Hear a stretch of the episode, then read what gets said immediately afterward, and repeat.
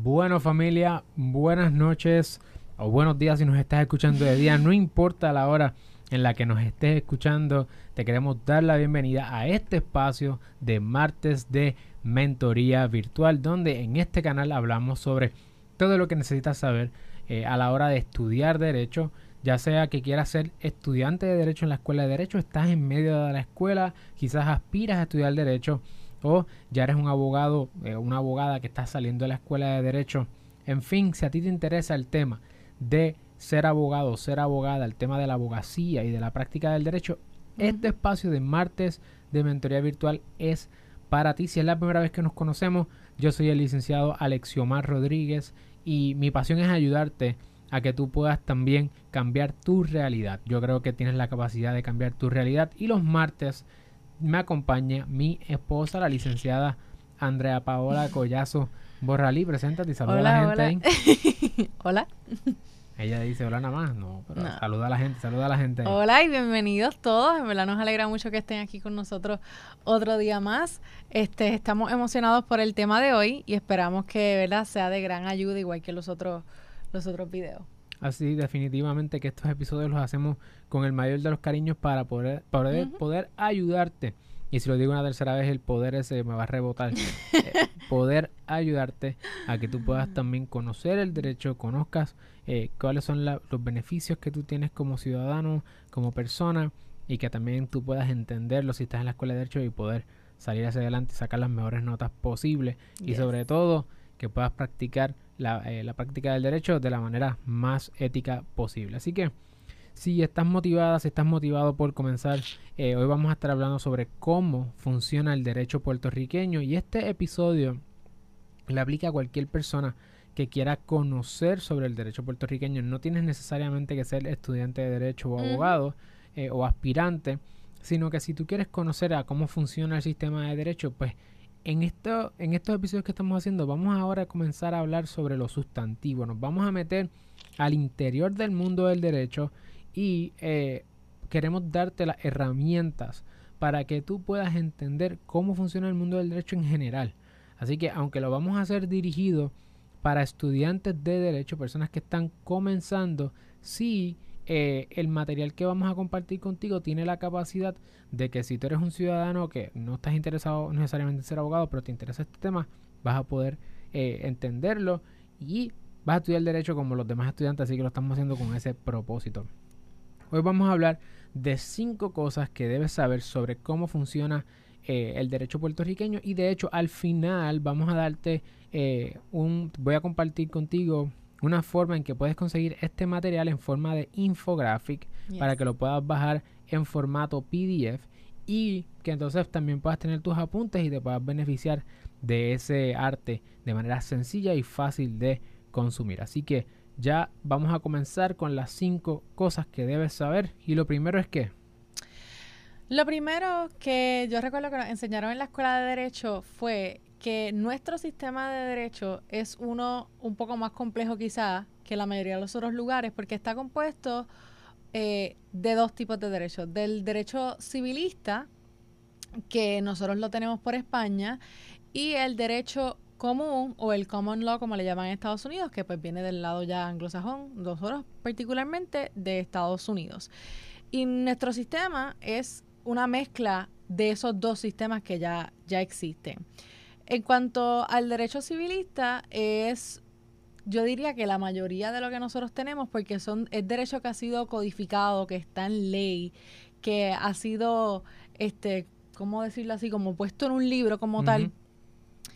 Eh, que de ahí es que nosotros tenemos nuestro código civil, por ejemplo, que lo traemos de España y todas las otras leyes que están, que los tenemos codificados y que ustedes, ¿verdad? Eventualmente estudiarán o utilizarán durante su carrera de derecho como estudiante y como profesional. Y entonces el derecho común ya es este más la jurisprudencia que nosotros tenemos. El derecho común lo que se enfoca es eh, resuelven caso a caso y entonces miran al precedente que básicamente es eh, cómo resolvió el tribunal anteriormente ante un caso que tiene hechos bastante similares a los que están viendo ahora mismo. Así que como ustedes ¿verdad? van a ver, nosotros tanto tenemos que aplicamos la ley, el código civil o lo que fuera, y también se mira cómo es que se ha aplicado esa, esa ley, ese artículo del código civil, particularmente ante estos hechos que te van a dar en el caso que tú estés atendiendo. Así que nosotros tenemos una mezcla de, de esos dos, como este, tú me habías mencionado muy bien, Luisiana también tiene una mezcla de, de derecho común y derecho civil. Definitivamente, eh, quizás puedes identificar por qué es eso, ¿verdad? ¿Qué tienen en común Luisiana y Puerto Rico, por ejemplo? Bueno, que están influenciadas, tienen más o menos un, una historia similar realmente de cómo es que llegaron a ser nosotros pues colonia siguiendo, pero ellos como estado. es, es, más bien este, y aquí espérate que se me salió esto aquí, ok. Es más bien, ustedes saben cómo es esto, nosotros aquí lo, lo cocinamos, lo preparamos, lo escribimos. eh, la verdad es que, mira, cuando hablamos de las dos cosas, la manera en que yo lo veo es, añadiendo a lo que dice Andrea, ya hay en el mundo entero hay dos formas principales de hacer las cosas. Porque está, como ella dice, el common law, que es decidiendo caso a caso, poco a poco. Y está la otra parte donde eh, una persona que le vamos a llamar legislador de ahora en adelante, esa persona lo que hace es que se sienta sola o con un grupo de personas y dicen, ah, ¿qué pasaría en estos escenarios en el futuro? O qué cosas ya han pasado y ahora vamos a recopilarlas y las vamos a poner en un libro. son dos sistemas distintos. Eso es como funciona. Así es como la gente eh, escribe en las reglas de juego, ¿verdad? Cuando tú te acercas a jugar un monopolio, pues hay unas reglas que ya están creadas y tú las sigues. Exactamente. Y hay veces que las reglas se van creando o se ajustan dependiendo, no, aquí lo jugamos de esta manera o allá lo jugamos de esta otra forma. Es el derecho común del monopolio que uno juega. Pues más o menos va evolucionando. Entonces, es lo que está escrito versus las cosas que no están escritas pero que van saliendo poco a poco. Entonces, quizás eso es una analogía sencilla de cómo explicar la diferencia entre el derecho civilista que viene de Europa continental, obviamente llega a Puerto Rico por, por, por, asuntos de España, ¿verdad? España es lo, lo primero que llega heredamos eso cuando llega a Estados Unidos. Entonces trae con ella, eh, o, ¿verdad? Trae a Estados Unidos el concepto del derecho común anglosajón, como dice Andrea, que viene de, de la tradición, ¿verdad? Este, de Inglaterra, etcétera. Entonces, en Puerto Rico tenemos esas dos, tenemos esas influencias, como en muchas cosas, y entonces vas a verlas si estás estudiando derecho o vas, o vas a comenzar a estudiar derecho vas a ver las que en, en ocasiones hay cosas, figuras, y cuando hablamos de figuras hemos hablado en ocasiones anteriores que una figura es como una receta, ¿verdad? Eh, una, una, receta está compuesta de muchos elementos, pero una receta. El bizcocho es el bizcocho, el pastel es el pastel. Pues una figura puede tener distintos elementos que cuando tú la estudies te das cuenta que muchos de esos elementos vienen del derecho común anglosajón. Por lo tanto, el análisis que tú vas a hacer cuando te encuentres con eso va a ser distinto a que si es el derecho civil continental. Eso es algo que importante que, que te va a ayudar a si tú tienes ese primer paso, sabes cuáles son las, las premisas que vas a utilizar distintas. Sí, y lo otro es que también muchas veces tenemos la ley que estamos aplicando o el artículo particular, pero como tú bien dices, la ley no necesariamente lo prevé todo, porque tú dices, ah, pues si pasa A y B, pero ¿y si pasa C? Pues entonces ahí es que nosotros entramos a utilizar la jurisprudencia y lo que ha pasado en otros casos similares para ver cómo eso se aplica en este caso, o cómo se modifica, etcétera. Que es que las cosas pues que no se prevén, pues lo usamos por experiencia, por decirlo así, yo diría que es la jurisprudencia. Eso es lo que... Y, de hecho, jurisprudencia como definición, vamos a empezar a tener que definir términos, ¿verdad? Porque estás entrando, hay un montón de cosas que no sabes. Jurisprudencia es, es el cuando hablamos del ejercicio que hacen los tribunales, y los tribunales son pues, unas instituciones que son los que deciden casos, pues están compuestos de jueces, y los jueces, pues tú sabes lo que es un juez, que una persona que juzga, ve esa, esa compilación de decisiones que se han tomado a través del tiempo, es lo que se conoce como jurisprudencia. Eh, básicamente eso es lo que, esa sería una definición aquí criollizada de lo que es. Todas esas decisiones juntas es la jurisprudencia. Entonces, ya tenemos el primer punto que existe en Puerto Rico una, una relación entre el derecho civil continental y el derecho anglosajón, en inglés el common law, que es un segundo punto que toda persona debe conocer sobre cómo funciona el derecho en Puerto Rico. Este punto lo aprendimos bien temprano. Yo me acuerdo en la orientación de derecho que te llevan a la escuela como en verano, justo antes de empezar, uno, como uno o dos días, y era la diferencia entre el derecho público y el derecho privado. O más bien decirnos que existía eso, ¿verdad? Porque uno cuando entra no tiene idea de que hay una distinción. Y pues el derecho público es nosotros, el individuo eh, o la entidad, ¿verdad? La persona, frente al Estado versus el, el derecho privado que es entre dos personas, que podríamos muy bien ser tú y yo, o yo y una corporación, etcétera.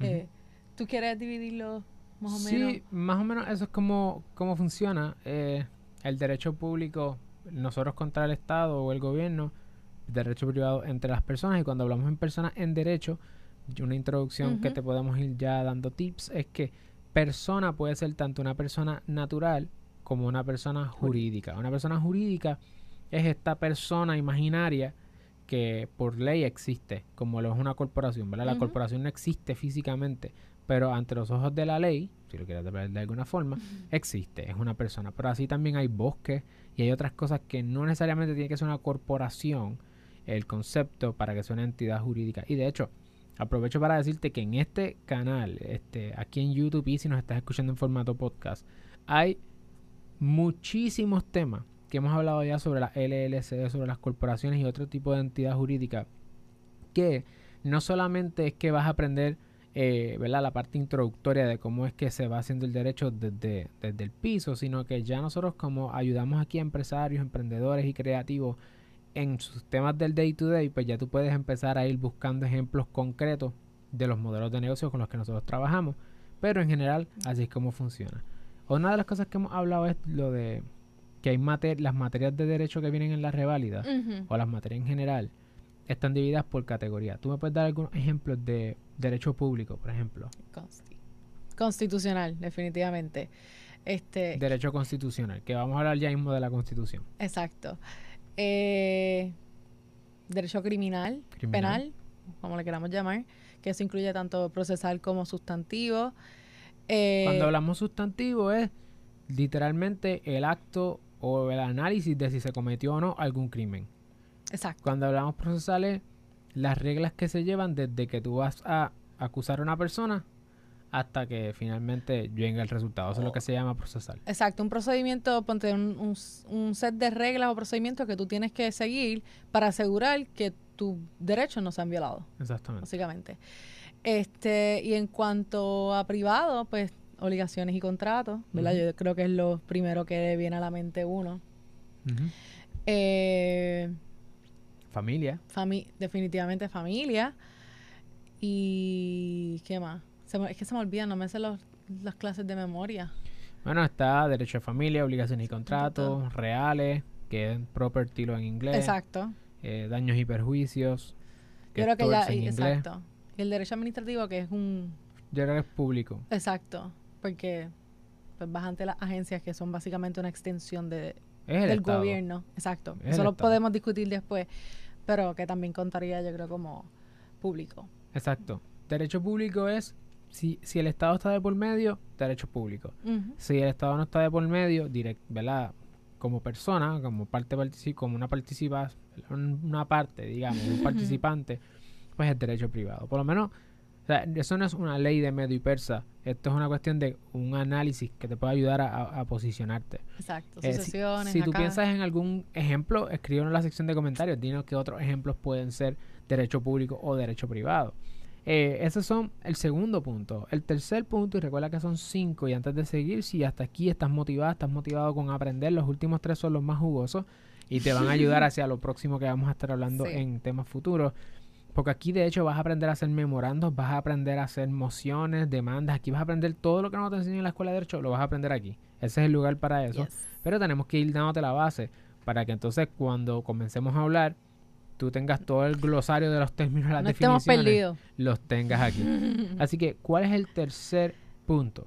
Las fuentes de derecho.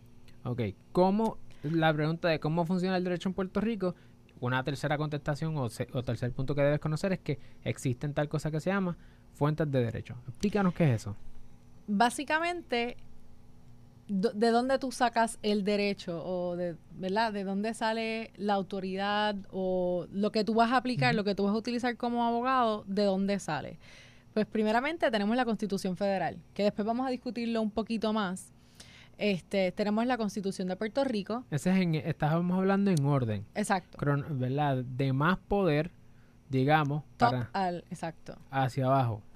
Así que Constitución Federal, la Constitución de Puerto Rico, eh, las leyes que, que nosotros tenemos aquí, que eso incluye el Código Civil y muchas otras que no necesariamente están dentro del Código Civil, pero se, se, se encuentra dentro de LEPRA, que eso también después podríamos explicar. de las leyes. Se encuentra dentro de las leyes. Lo que pasa es que... Es el tomo, como se llama. Ok. Antes de meternos en ese jebulú, porque es que tenemos que ir poco a poco. Tenemos que ir poco a poco porque si no, te vas a perder. O sea, el derecho está lleno de conceptos y lleno de definiciones que nosotros hablamos en el day to day sin darnos cuenta que es como que, DH, ¿qué es esto? ¿Qué es eso de lepra? ¿Qué es eso de...? Okay. En general, las fuentes son, que estabas mencionando, la Constitución, las leyes, habíamos hablado de la jurisprudencia. definitivamente. Y, habíamos, los reglamentos. Los reglamentos. Entonces, esos son fuentes de derecho. ¿Por qué nosotros decimos que son fuentes de derecho y uno estudia derecho y no leyes? Bueno, porque realmente lo que uno aprende en la escuela de derecho no es la ley, tú no te memorizas la ley. Tú lo que estudias es el derecho y cómo se aplica, es decir, saber leerlo, saber analizarlo, interpretarlo y aplicarlo a una situación de hechos, que es lo que eventualmente vas a hacer en tu carrera como, como abogado licenciado. Y es importante porque, ¿verdad? Uno, la gente dice eso mucho, estudias derecho, eh, estudias leyes, igual te preguntan, pero tú no estudias leyes, ¿cómo no te sabes esta ley? Por eso mismo, porque yo no estudio leyes, yo estudio derecho. Y no necesariamente tú vas a ver que tú vas a pasar tu carrera de derecho y tú no estudiaste todas las leyes que existen en Puerto Rico, porque además es imposible, son demasiadas. Y se pasan cambiando constantemente, como pasó ahora mismo con el Código Civil. La gente que venga nueva se va a tener que comprar otro Código Civil y aprenderse cosas nuevas. Nosotros tenemos que aprender cosas nuevas y eso es lo bueno de que nosotros no estudiamos esa ley en particular, sino derecho, cómo utilizarlo, cómo aplicarlo y entenderlo. Este, y por eso es que se le llama distinto. Y pues la realidad es que cuando uno usa estas fuentes de derecho, uno dependiendo del caso, las situaciones, los hechos del caso, pues tú aplicas, ¿verdad? Primero utilizando las constituciones como dijimos y después uno va poco a poco a lo más, más particular, porque hay cosas que son más ambiguas o que aplican a muchas más cosas versus algo que va más específico a exactamente lo que tú estarías eh, argumentando. Sí, eh, y eso, y eso quizás nos lleva ya al cuarto punto. El cuarto punto es entonces cuál es la relación que existe entre estas cosas, ¿verdad? Porque tú dices, ok, ya hasta aquí tú dices, bueno, existen dos maneras de hacer derecho o sistemas de derecho en el mundo, el sistema común anglosajón, eh, el sistema civilista.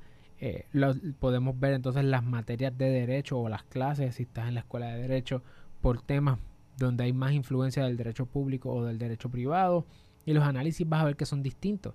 Si estás de parte del Estado, vas a analizar distinto a si estás de parte de, una persona privada. Y entre personas privadas también tu análisis va a ser distinto, dependiendo a quién tú estás representando en determinada ocasión, partiendo de la premisa que tú estás dirigiéndote hacia la práctica de la abogacía. No todas las personas que estudian derecho quieren ejercer, pero partiendo de la premisa que tú sí. Eh, y entonces vamos al, al tercer punto, que es que tú dices, ok, ¿qué yo voy a utilizar para poder eh, ¿por, qué, derecho y no leyes? Bueno, porque las fuentes de derecho, de donde salen los derechos, las obligaciones, eh, los rights, pues salen de muchos lugares que no solamente son las leyes. Entonces, la, la ley hoy está, mañana la cambian, como estaba mencionando Andrea, y de hecho mencionaste lo del Código Civil. O sea, el Código Civil es una ley. Lo que pasa es que es una ley que toma un toca un montón de temas. y en la medida que tú cambias esa ley, pues tiene tantos temas que es bien complejo y por eso es que a lo mejor hay otras leyes que las enmiendan y nadie se entera, pero una cosa como el Código Civil, pues sí, todo el mundo se entera porque tiene un montón de leyes adentro, digamos, de alguna manera, ¿verdad? Sí. Entonces, tú dices, bueno, pues hay tantas cosas, ¿cuál yo uso? ¿En qué situación? Hablaste de la Constitución Federal, vamos a hablar al final de por qué existe tal cosa como un gobierno federal. Y entonces, Ayer vimos Hamilton, así que ya saben, estamos en esa. No voy a rapear aquí, pero Por favor. está bien dura. Entonces, eh, hablaste de todas estas cosas. ¿Hay alguna diferencia entre yo utilizar unas o utilizar otras? Definitivamente. ese es el cuarto punto. El cuarto punto es que hay, una, hay unas que son fuentes de derecho primarias versus secundarias o persuasivas. ¿Qué es eso de primarias o secundarias? Primarias son, por ejemplo, como las constituciones, las leyes y los casos que decide el Tribunal Supremo y los reglamentos, todo eso es eh, una fuente primaria. Es decir, como los colores primarios. Eh, básicamente, es el sí, eso mismo es, es, el fundamento para todo lo demás. Esas aplican porque aplican. Ahora, hay situaciones en que no necesariamente la ley está muy clara o no se ha legislado sobre eso en particular. Y por eso es que entonces uno recurre a las fuentes persuasivas o secundarias que también se le, se le conocen. Este, y esas están compuestas de las, por ejemplo, las decisiones del Tribunal de Apelaciones. Debemos explicar un momento la jerarquía de los tribunales. Ok. Vamos a dar un ahí vamos a hacer un paréntesis. Yes. Este ya tú sabes que existen tal cosa como leyes y cosas. Andrea ya dijo que existe la Constitución, que es la ley suprema, es lo ya sea federal o estatal, esa categoría la hacemos ahorita, pero la constitución es la ley suprema, que tiene una dicotomía bien interesante porque la ley es, es la ley suprema, pero establece los mínimos. Eso es lo que hace, establece la base mínima de lo que una ley, o sea, de lo que una persona tiene, los derechos básicos de una persona. Y, y así pues es el, ¿verdad? El, bare minimum. Ese es el bare minimum de todo. Entonces todo lo que se, que se cree tiene que ir dentro de eso. Ahí vienen las leyes, etcétera. Ahora, ¿qué pasa? El sistema de, nosotros, el sistema republicano de gobierno, que es el que nosotros tenemos del balance de poderes, es que existe tal cosa como, hablamos ya de los tribunales y tú estás familiarizado con los tribunales. Voy a explicarte cómo funcionan ahora, pero también están la Asamblea Legislativa, que son las que son la gente que crean las leyes, ¿verdad? Ellas las crean, independientemente de cómo estén divididas ahí adentro, el Congreso en federal o la Asamblea Legislativa a nivel de Puerto Rico crea las leyes y entonces el gobernador o la gobernadora aprueba la ley. Esa es la regla general. ¿Qué pasa? Que es posible que esas leyes ahí en papel sean una cosa y en la práctica sean otra. Es posible entonces que esas leyes terminen siendo eh, peleándose, ¿verdad? Respecto a eso, ¿dónde? En el tribunal. En los tribunales. Es la que interpreta las leyes. Ese es entonces el trabajo de los tribunales, interpretar las leyes. ¿Qué pasa? Que cuando uno va al tribunal, tú dices, ok, ¿a dónde yo voy? ¿Cuál es la puerta que toco?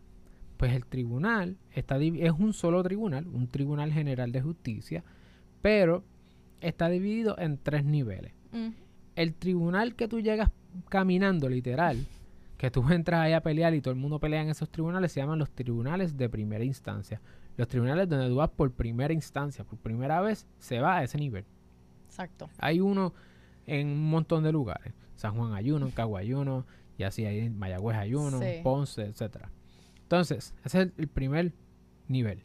Si tú prevaleces o no prevaleces ahí, vas entonces a un segundo nivel, diciéndole a ese segundo nivel que el del primer nivel, que muchas veces, que solamente es un juez o una jueza, hizo o no hizo lo que tú querías, por lo tanto vas a esta gente a apelar, vas entonces a quejarte o a pedir otra cosa o lo que fuera. Pero cuando tú subes a ese segundo nivel hay tres jueces, por lo menos en Puerto Rico. Un panel, exacto. Y se le llaman los paneles. Es un panel de jueces. No es que son unos paneles acústicos como este, sino que son tres personas que están allí, ¿verdad? Cuando tú entras ahí, el Tribunal de Apelaciones, literalmente hay uno en San Juan. That's it. Y después del Tribunal de Apelaciones, tú vas, si va, no vamos a entrar en procedimiento civil, pero si quieres, necesitas ir a un lugar más, vas al Tribunal Supremo de Puerto Rico, que está en Condado, Miramar, eso por ahí, no sé muy bien. Frente al Parque del Tercer Milenio, ¿verdad? Sí, sí al lado de eh, Caribe. Del este. Caribe Hilton. Exacto. Por allí. Ok, pues ese es el Tribunal Supremo y ahí es que están los nueve jueces. De Paseo Caribe, era lo que iba a decir. De Paseo Caribe. Y ahí es que están los nueve jueces, este, que todo el mundo ve en las televisiones y qué sé yo. Y esa gente son los que los últimos en opinar, ¿verdad? ¿Cómo se llega hasta allá? Vamos a hablar de eso después, pero básicamente así es como funciona el tribunal. Exacto. ¿Qué pasa? Que tú estabas hablando entonces. Que entonces queríamos decir que la, en, las fuentes primarias están las decisiones del Tribunal Supremo, que es el top. Eso a nivel de Puerto Rico. Exacto. Ahora, como fuente persuasiva están las decisiones del Tribunal de Apelaciones. Porque acuérdate, no todo llega al Tribunal Supremo. O para que sepas, no todo llega al Tribunal. no, se puede acordar de lo que no sabe. Disculpa, disculpa, tengo disculpa. tengo que empujar a Andrea. me dice todo el tiempo, sorry yo, tú no sabes esto, pero ella sí lo sabe porque ella se pasa peleando en el tribunal de apelaciones. Mm. Este, eso, ese, para eso es que le pagan. Pero explícale que el tribunal, no todo el mundo puede llegar al tribunal supremo. No todo el mundo puede llegar. Y por eso. Sí, no, Andrés de esos profesores que está, tú estás en tu segundo año y dice, como aprendiste en el primer año. Sí, tengo problemas. Él es mejor explicando. No, no, pero. Pero el punto es que no todos los casos pueden llegar al Tribunal Supremo. Son un select few, ¿ok? así que si tú llegas al Tribunal Supremo, puedes decir que eso es un honor en tu carrera, que, tu, que tu caso llegue allá arriba. Ok, el punto es que esos, las decisiones del Tribunal de Apelaciones se usan como persuasivas. Es decir, si no hay un caso en el Tribunal Supremo que atienda un asunto exacto de lo que tú estás llevando, los hechos exactos o la figura, todavía no se ha discutido en este contexto, pues tú puedes mirar a las decisiones del Tribunal de Apelaciones para que para persuadir al tribunal que, que decida a tu favor. Y junto a esas fuentes persuasivas también están la de tribunales fuera de Puerto Rico, por ejemplo, de otros estados, de, ¿verdad? de otros circuitos, de Estados Unidos básicamente podemos decir. Y también a veces, si, si son cosas que vienen del derecho civilista, se puede mirar mucho también a los tribunales de España. Igualmente puedes usar tratadistas. ¿Quisieras explicar lo que son tratadistas? Un tratadista es alguien que está aburrido y no tiene que hacer. No. tratadista no. Tratadista es una persona importante. No, súper. Los tratadistas son eh, profesionales del derecho. Supongo que son abogados siempre, o la mayor parte de las veces y esa gente lo que hace es que les gusta unos temas y los estudian y los estudian y los estudian. Por ejemplo, estudian todas las decisiones que han, que han tomado los tribunales supremos, eh, estudian la vida diaria, estudian todo el derecho real alrededor de ese tema. Se especializan en un, en un área de derecho en particular. Y entonces esa gente escribe y escribe, son unos teóricos de ese tema. Entonces escriben, eh, proponen quizás maneras de hacer las cosas. Y aunque ellos no están creando derechos desde el punto de vista de que no es una ley, ¿verdad? Que es lo que hace la Asamblea Legislativa. Cuando una Asamblea Legislativa va a legislar, puede mirar hacia los tratadistas. O cuando un Tribunal Supremo va a tomar una decisión en un área de derecho que no entiende muy bien, pues puede ir al tratadista. Y en muchas ocasiones tú vas a ver que profesores tuyos, profesores míos, son tratadistas, son tratadistas de ciertas áreas de derecho y esos son los profesores que proponen en artículos de revistas y en otras áreas cómo es que uno debe decidir cierto tema. Exacto. Ellos básicamente son de mucha ayuda, déjenme decirle. Cuando lleguen van a leer bastante y van a ser muy buenos porque lo que hacen es expand upon, explican o tratan de explicarte a veces en arroz y habichuela qué rayo es lo que significa eso y cómo es que se aplica y cómo aplicaría a diferentes situaciones o cómo ellos piensan que se debería aplicar.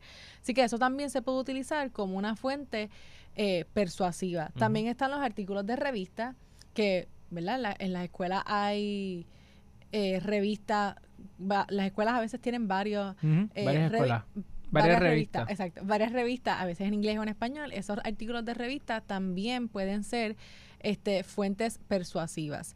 Igualmente, tú podrías buscar, por ejemplo, eh, la ley de transacciones comerciales de Puerto Rico. Eh, es que estoy, es que me acordé. Por ejemplo, ok, hay, hay tú te metes ahí.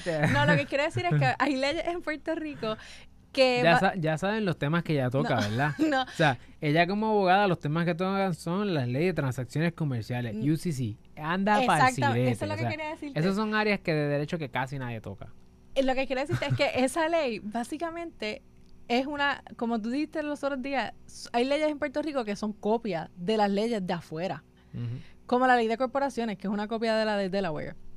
Pues básicamente tú también puedes utilizar esa ley eh, análogas, se llaman leyes análogas, eh, para poder interpretar, o si tu ley no está un poquito clara, o a veces sacan cosas o ponen, pues tú puedes compararla y ver más o menos qué era lo que se quería decir si no se entiende muy bien la ley. Mm. Igualmente, tú puedes usar, cuando tú estás eh, utilizando una ley y quieres argumentarla a tu favor, tú puedes ir al diario eh, de sesiones de, de la Asamblea de la Legislativa. Asamblea Legislativa es un nombre tan largo que siempre se me olvida, Diario de Sesiones de la Asamblea Legislativa, y ahí tú puedes conseguir la exposición de motivos de una ley. Y eso a ti te ayuda a, a saber cuál era la intención del legislador al escribir la ley. Y esto es sumamente útil para tú poder argumentar de un lado o del otro, ¿verdad? Si te conviene. Este, ¿qué es exactamente lo que quiso decir o cuál era el propósito de esta ley? Y por ende, eso que dice ahí en el articulito 4, lo que quiere decir es tal cosa.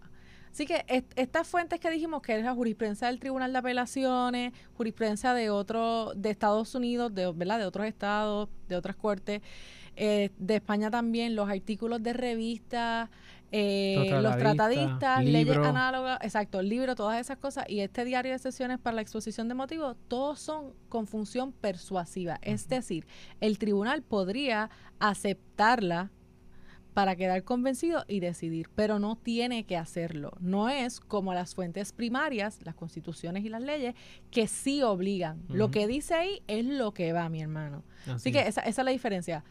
Eh, la primaria, las primeras que obligan, son obligan vinculantes. y exacto. Y las otras es tratando de convencerte, puedes aceptarme la teoría o puede que no. Así es. Entonces, con ese, eleme- con ese elemento, que, que de hecho vamos a expandir dentro de ese elemento cuando entremos en uno de los próximos capítulos de investigación jurídica, que te vamos a enseñar cómo hacer investigación jurídica súper fácil. Te créeme, que no, te vas a ahorrar un montón de tiempo y vas a salir súper bien en la escuela, porque te vamos a dar todos los trucos. Eh, con eso, tienes ahí un marco de referencia de qué cosas obligan y qué cosas explican o persuaden a los tribunales a tomar una postura o la otra. Pero entonces, hemos hablado en distintas ocasiones sobre la situación esta de que hay un sistema federal y un sistema estatal. Y de hecho, antes de que te vayas, antes de que terminemos aquí hoy, te voy a enseñar esto que tenemos, que hemos preparado para ti. Mira, preparamos para ti Está bien cool. este infographic. Este infographic es un resumen, es un resumen de lo que nosotros te acabamos de explicar hoy, eh, de manera visual, sencilla de consumir. Y tú lo vas a poder conseguir y al final de este episodio te voy a decir cómo conseguirlo, porque te va a ayudar a cuando estés estudiando derecho, tener rápido una manera de tú identificar un checklist y poder eh, meter mano y identificar cómo es que funciona el derecho en Puerto Rico. Y el último punto, el quinto punto de hoy, es cuál Tiene que ver con los tribunales. ¿Por qué existe, o sea, la cuestión esta del tribunal, de los, del sistema federal, el sistema federal y el sistema estatal? ¿Qué es eso? ¿Por qué existe? ¿Qué rayos estamos hablando? Hamilton. No mentira. Hamilton. Este, ok. Puerto Rico. Estaba buscando una rima, pero, Sí, pero eran demasiado complicadas como para estar tres horas rimando toda una clase de política. No, no. Un brain. Este, en Puerto Rico, así como tenemos el derecho civilista y el derecho común, tenemos también un sistema de cortes un poco Un sistema de gobierno. un sistema de gobierno, ajá, que tenemos los tribunales de Puerto Rico, los que ya explicamos, el Tribunal de Primera Instancia, el de Apelaciones y el Supremo, pero también está el Tribunal de Distrito Federal de para el Distrito de Puerto Rico. Pausa. Paréntesis. De la misma manera que existe un tribunal federal, significa que existe un Congreso federal y existe un ejecutivo federal, lo que es el gobernador en Puerto Rico, pues es el presidente de los Estados Unidos. No sé, es, bien probable que si estás viendo esto tengas algún tipo de background en política o en economía o en algo y te interesa el tema y sepas que existe tal cosa como dos gobiernos paralelos en, en Estados Unidos y que para propósitos de este tema específico, para contribuciones y taxes es distinto, pero para propósitos de este tema, Puerto Rico es como si fuera un estado, el estado 52 o el 51, el que sea, para propósitos de este tema. Por lo tanto, existe un gobierno federal Existe- y existe un gobierno estatal. Tal.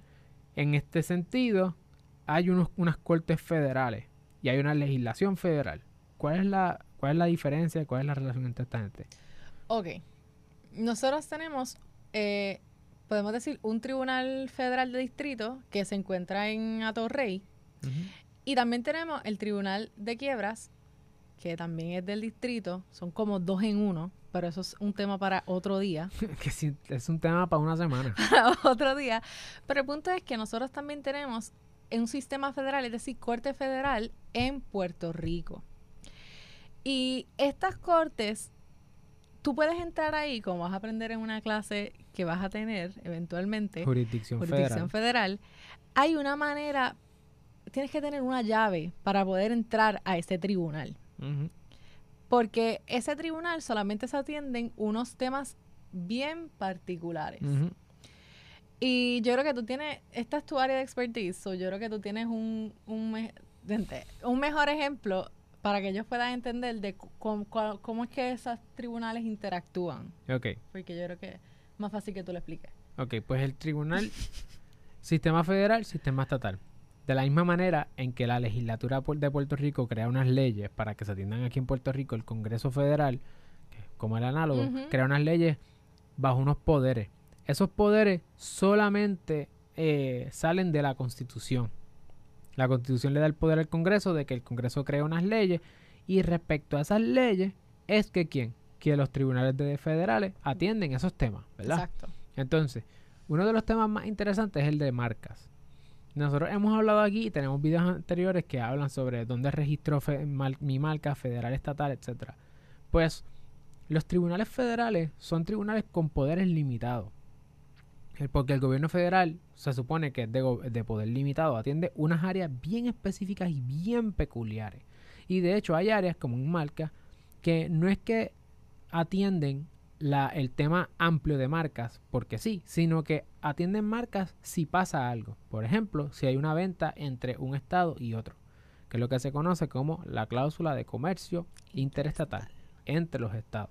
Así que si una, si por ejemplo tú estás haciendo negocio solamente en Puerto Rico, pues tú solamente estás bregando con la ley de marcas de Puerto Rico, que la crearon en Puerto Rico para los puertorriqueños, ¿verdad? O los que estén aquí. Pero si tú esa misma marca empieza a vender a Estados Unidos, te metiste en otro sistema completamente diferente. Y ahí el gobierno federal tiene poder para poner sus propias reglas. ¿Qué es lo que pasa? Que como tú dijiste ahorita, muchas de las leyes en Puerto Rico son copy-paste con Google Translate de... de tra- la Literal verdad- a veces. es la verdad, ya ves, hay traducciones que son anglicismos, tú se nota full. Que son traducciones de leyes, ya sea de otros estados o federales, como en el caso de marca.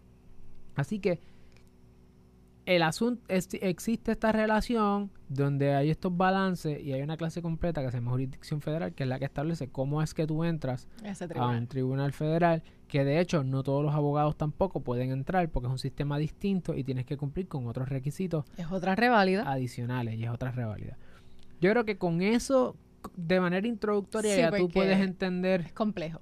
que, ok, pues existen dos tipos de, de gobiernos en un mismo lugar físico Y hay temas que uno van en un tribunal y temas que van en otro tribunal. y hay temas que ambos tribunales pueden atender. Exactamente. Entonces, es esa relación, eh, ¿verdad? De con un tipo de diagrama de, de Venn. Así que con eso no te queremos complicar mucho más, pero con eso tú tienes una idea de cómo entonces cuando tú vayas a atender ciertos asuntos, tú veas que precisamente cerramos el círculo hablando de que existe un derecho común, existe un derecho eh, que tiene civilista y pues también existe un sistema completo federal y un sistema completo eh, estatal. Y esa es la relación particularmente en Puerto Rico que es bien tricky y por eso es importante. Entonces que tengas estos conceptos básicos de cómo funciona el derecho en Puerto Rico para que ahora cuando vayamos a los próximos asuntos que vamos a estar hablando sobre investigación jurídica, vamos a hablar sobre cómo hacer memorando, vamos a entrar sobre todo esto, literalmente estamos haciendo esta esta serie de videos y de episodios podcast para que si tú estás independientemente si te interesa o no el derecho, ¿verdad? Lo puedes atender, este, o sea, si te interesa el derecho o vas a estudiar o no eh, derecho como tal. Pero si tú vas a estudiar derecho, pues estos temas te van a ayudar de manera paralela a tu semestre. Y literalmente Sí. estamos entrando con la clase que entra ahora en agosto. Estamos tratando de darle todas las herramientas para que quienes entren en agosto de ahora del 2020 tengan las herramientas prácticas de poder ir a la par con las clases, particularmente con un semestre virtual que me consta por los paralegales que trabajan conmigo y sé que tú también trabajas con algunos paralegales eh, como parte del bufete ¿Quién más? tri- que es más tricky Y mientras más apoyo tú puedas conseguir por este medio, yo creo que me aumentas tu probabilidad de éxito. Definitivo. Así que, ¿cómo conseguir el, el infographic? ¿Cómo conseguirlo? Pues mira, el enlace está en la descripción del video. Literalmente vas al enlace de la descripción. Eh, la página es alexiomar.com y allí vas a ver en el enlace literalmente que dice eh, cómo funciona el derecho en Puerto Rico. Cliqueas, pones tu información y bajas el infographic y lo puedes guardar para ti, para tu uso y tu referencia futura. Y de hecho, si le sacaste valor a esto, si tú entiendes que esto añade valor, que te ayuda en tu estadía en la escuela de derecho o a entender el derecho y distintos temas, porque estas son herramientas para cualquier área de derecho. Definitivo. Asegúrate de darle like, suscribirte y compártelo con otra persona para que ella aprenda lo que tú aprendiste hoy. Eso es así. Y no olviden dejarnos en, sus en los comentarios qué les gustó, qué no, qué preguntas tienen, qué temas queremos que quieren que nosotros atiendamos, atendamos después, dudas, lo que sea. Siéntanse en la libertad de la reach out, porque sabemos que estos semestres ahora van a ser un poquito más tough con esto de los online. este Y nosotros, en verdad, pues estamos aquí para, para ayudarlos en lo que podamos. Así que don't be afraid to let us know y denle subscribe porque hay mucha gente que son viewers, pero todavía no son subscribed. Así que. Así, es. Suscríbanse. Vamos para adelante. Vamos para encima y compártanlo. Seguimos por ahí, familia. Pueden conectar con nosotros en las redes sociales y en LinkedIn, que es la red profesional eh, más importante de más crecimiento ahora. Así que estamos allí también. No olviden el infographic. Nos vemos mañana. Nos vemos ya el martes que viene a las 7 de la noche igual. Seguimos.